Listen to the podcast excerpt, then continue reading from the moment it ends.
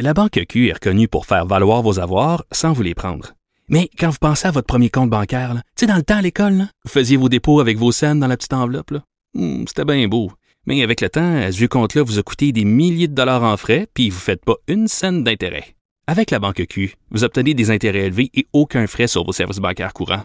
Autrement dit, ça fait pas mal plus de scènes dans votre enveloppe, ça. Banque Q. Faites valoir vos avoirs. Visitez banqueq.ca pour en savoir plus. Pour elle, les réponses sont aussi des questions. Vous, écoutez Caroline Saint-Hilaire. Oui, elle est journaliste et c'est notre chroniqueuse euh, Tendance et Société pour l'été. Euh, vous l'avez connue, euh, euh, elle avait publié un livre en 2018, Maman est partie chercher du lait. Et euh, on va la retrouver, Maude Goyer. Bonjour Maude. Bonjour Caroline. Écoute, t'es- t'es en simili-vacances et euh, tu as un sujet particulier pour nous aujourd'hui, Maude. Oui, j'ai un sujet, c'est comme un deux dans un que je vais te faire, Caroline. En fait, je voulais te parler. Je suis comme partie chercher du lait, mais avec ma fille. On fait une petite vacances euh, à deux en ce moment. Euh, comme hein, il y a 50% des Québécois, euh, Caroline, au Québec, qui vont prendre euh, des vacances. euh, c'est versus 74% euh, l'année passée à pareille date. Donc, il y a un peu moins de monde qui partent, mais les petites escapades d'un jour, là, comme, comme je fais avec ma fille, on est à Tremblant en ce moment, ça, c'est très, très populaire. Et euh, je voulais te parler de vacances parce que je voulais te parler aussi de ce que ça dit, puis qu'est-ce que ça montre à nos enfants. Nos enfants, ils nous accompagnent, ils nous regardent et ils, modélisent hein, leur comportement puis leur façon de penser quand ils nous voient en action. Puis je pense, j'ai eu cette réflexion-là hier, je me disais, ça parle en vacances, parce que là, c'est du temps libre qu'on a. Donc, euh, on choisit ce qu'on fait, on choisit nos activités, on choisit notre notre mood, hein, comme on dit. Donc, on c'est notre temps privilégié. Et là, je pense que les enfants, encore plus, vont euh, vont s'inspirer et euh, vont euh, nous imiter dans notre euh, dans, dans ces moments-là de privilégiés de vacances. Et donc, je te donne un exemple, par exemple, euh, tu sais, quand on fait des voyages en famille, bon, c'est c'est sûr qu'en ces temps-ci, avec la COVID, on en fait beaucoup moins. Mais quand même, les voyages, que ce soit des petites escapades de 24 heures ou de quelques jours, euh, à deux comme ça, ma- maman-fille ou père-fils ou en famille, peu importe, ou en amoureux, mais ce que ça dit, dans le fond, c'est la curiosité, hein, l'ouverture vers les autres, la découverte. On part à l'aventure, on essaie des choses. On, des fois, on peut même improviser un peu en cours de route. Quand on est des amateurs de camping, ben, on montre le, le plein air, l'environnement, l'importance de l'écologie, le respect de la nature. C'est ça qu'on montre à nos enfants quand on fait ça. Euh, si on va au chalet ou si on reste euh, à la maison, ben ça peut être renouer avec la famille, avec les amis, donc l'importance des liens et aussi l'importance de, la lenteur des choses, de prendre le temps de faire les choses. hein. Des fois, au chalet, je sais pas toi quand tu vas au chalet, mais tu on est plus relax, on va, c'est qu'on qu'on loue, que ce soit notre chalet. Ce que je veux dire, c'est que le, le rythme de vie change. Et euh, j'ai regardé aussi, on est allé euh, au, parc euh, du Mont-Royal en fin de semaine, samedi, on est allé souper dans les milieu du parc. Mais ça aussi, c'est une vie de parc, une vie de famille. On peut choisir d'aller passer des moments-là. Puis là, ce qu'on dit à nos enfants, c'est apprécier la ville, tu sais, l'urbanité, le, mode, ce mode de vie-là, de se retrouver en famille, entre amis. Il y a plein de, il y a plein de gens qui font ça à tous les week-ends, qui se réunissent là, puis qui font des jeux dehors. J'ai regardé l'espèce de spike ball, la petite trampoline avec la balle, c'est archi populaire en ce moment. Euh, nous, on a joué au Mulkey, qui est un genre de jeu de quilles euh, suédois, super le fun en famille. Ça aussi, c'est un mode de vie, puis ça dit quelque chose. Ça dit, la communauté, on s'inscrit dans cette communauté-là, on fait partie de ça, et euh, et on, on, est ensemble là-dedans. Donc oui, on est tous des petits groupes. Il y a la COVID, on peut pas trop se mêler, mais on veut encore être en contact avec les gens. C'est important. Fait quand on fait ça comme parents, on montre aussi à nos enfants euh, que les espaces verts, on les valorise, on aime ça, on veut retourner dehors. Et là où je veux en venir, c'est que euh, quand je te disais que c'est un sujet, un sujet deux dans un, c'est que je trouve qu'on passe aussi certaines valeurs. Donc, euh, euh, des, des, des, des bons comportements, les bonnes réactions, connaître ses limites. hein, parce que plus on fait des activités ensemble, plus l'enfant apprend à se connaître. Et je vais te donner l'exemple hier de ce qui est arrivé à Tremblant. Avec moi et ma fille, on a fait une randonnée de 10 kilomètres quand même. On a descendu et il faisait très chaud. Hein? Je sais pas, en tout cas, ici, il faisait 27 avec le Lumidex, ça c'était 39.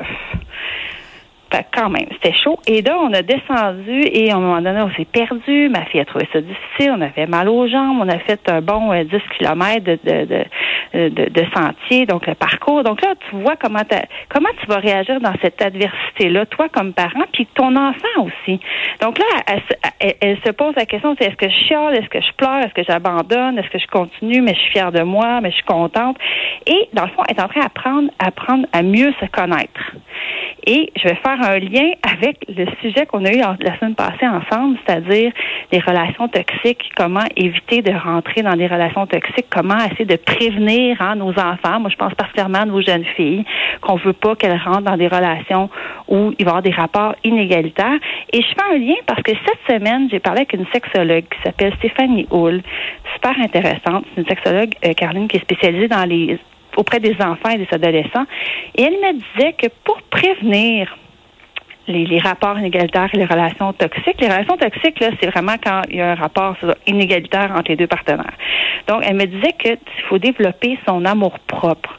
Son, son amour propre, Caroline, c'est le sentiment qu'on a de notre propre valeur personnelle, de notre dignité. C'est le fait d'apprendre à s'aimer, d'être en paix avec soi-même, d'être bien avec soi-même ça, moi, je pense que c'est un, un, défi d'une vie. Là. Je veux dire, c'est pas toujours évident d'être toujours en, à la page avec notre, notre, notre, propre, notre, propre amour qu'on a de, soi-même, parce qu'on a tous nos complexes, on a tous nos, nos défis. Mais euh, plus on apprend notre enfant à mieux se connaître et donc à développer euh, son, son justement, c'est ça, son amour propre, d'apprendre à s'aimer, plus elle va devenir indépendante affective. Et elle me disait, Madame Hull, que c'était ça qui prévenait le plus les relations toxiques, le fait de s'embarquer dans une relation toxique, c'est parce qu'il y a beaucoup de dépendance affective là-dedans. Donc, on veut se prouver à l'autre, on veut que l'autre nous aime à tout prix, ça nous nourrit parce qu'on manque de valeur, on, se sent, on se sent comme dévalorisé si l'autre ne nous aime pas. Sens-là, quand on fait des choses avec nos enfants, il faut aussi penser à qu'est-ce que j'ai envie de réinculquer pour justement qu'elle développe, c'est ça le but, un amour propre assez fort qu'elle puisse s'affirmer après puis décider, faire les bons choix éclairés pour avoir des relations saines et harmonieuses. Ça, c'est le, c'est le but ultime. En tout cas, moi, comme mère d'une fille, je me dis, c'est ça que je veux.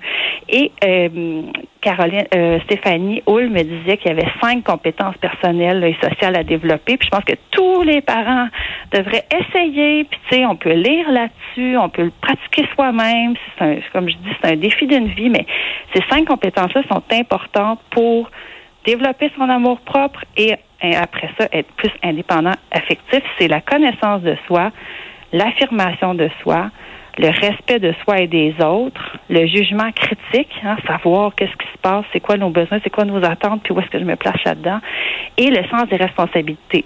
Puis là, je parle pas de des tâches, là, je parle pas des, tâches dans la maison, je parle, je parle de d'assumer, de, de prendre la responsabilité, de reconnaître son rôle dans différentes situations. Donc, avec ces cinq compétences-là, et le fait qu'on a des connaissances, évidemment, là, si on parle de consentement, c'est quoi un consentement, c'est quoi l'amour, comment je me sens. Bon, ça, c'est des connaissances, mais ça prend pas juste la connaissance.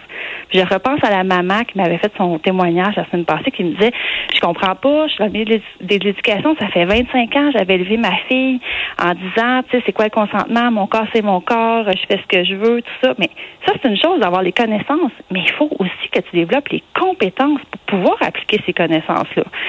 Donc, quand je regarde les manifestations qu'il y a eu en fin de semaine hier, en fait, à Montréal, hein, il y a eu euh, des centaines de participants, beaucoup de femmes qui sont allées euh, au front pour dénoncer la culture du viol, réclamer un meilleur système de justice. Je trouve ça super, ça donne la connaissance. Donc, si moi j'avais été à Montréal, je serais probablement allée avec ma fille, peut-être avec mes enfants, en fait. Et je serais allée voir pour dire, voici, voici des discours, voici ce qu'on pense, voici ce qui se passe en ce moment, c'est intéressant.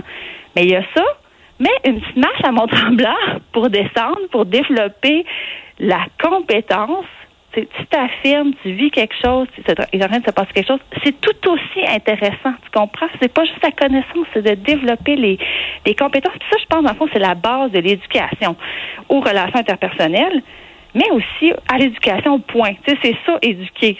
C'est être le modèle. Puis je dis pas qu'on n'est jamais parfait, puis on, on est plein de paradoxes comme parents aussi, mais il faut aspirer à ça. Puis en vacances, c'est un bon moment. On prend pas de recul, on est moins occupé, on est on est plus en, présence de nos enfants. Bon, mais on peut en profiter pour euh, taper sur le clou des valeurs qu'on veut transmettre, puis euh, puis donner l'exemple? C'est de ça que je voulais te parler. Fait que c'est un deux dans un, tu comprends? Ben, non, mais c'est très, écoute, c'est très intéressant. Mon cahier, il est plein de notes, euh, les cinq compétences. Non, je trouve ça, non. C'est, euh, écoute, on devrait enseigner ça aux parents rapidement parce que euh, tu as raison, parce que souvent, on, on sent obligé de d'enseigner à nos enfants. Puis moi, moi honnêtement, euh, Maude, souvent, j'ai l'impression qu'on est les pires pédagogues pour nos enfants, surtout à un certain âge où ils deviennent adolescents, où on est le modèle à, à pas à battre, là, mais on veut pas être comme nos parents quand on est adolescent.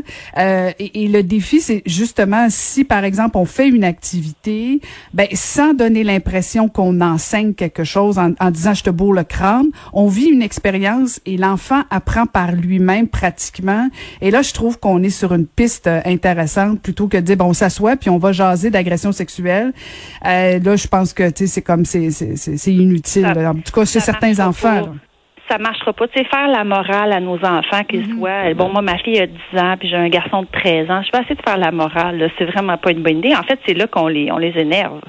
Mais si on, par nos gestes, par nos propres réactions, par nos questions aussi, toi, toi qu'est-ce que tu en penses? Et, euh, on retourne la, la, la question, la réflexion de l'enfant à, lui-même en le mettant en question. Des, des fois, c'est juste la façon qu'on le formule. Mhm. Ça fonctionne. Et Stéphanie, la sexologue, vraiment intéressante, me disait aussi que euh, les ados, même quand ils se rebellent contre nous, l'influence qu'on a, les, les, les, adultes significatifs, donc souvent les parents, est encore immense. Il faut pas oublier ça. Malgré tout ce qui peut se passer en milieu scolaire, l'influence des amis, tout ça, l'influence des parents, elle reste. Donc, n'oubliez, faut pas oublier ça, qu'on est toujours en train de planter quand même des petites affaires qui vont mm-hmm. rester, qui vont ressortir. En tout cas, bravo d'avoir amené ta fille à Tremblant et descendre 10 km. C'est mon rêve de maman d'amener mes garçons. Ils sont venus une fois, ils sont plus jamais revenus. moi, j'ai mal aux cuisses aujourd'hui, euh, Caroline, mais pas elle. Elle est prête, ah. en fait, elle m'attend, elle est prête à, faire d'autres choses. ah, ben écoute, bonne, bonne escalade. Merci beaucoup, Maude. Merci. À la semaine prochaine, Caroline. À la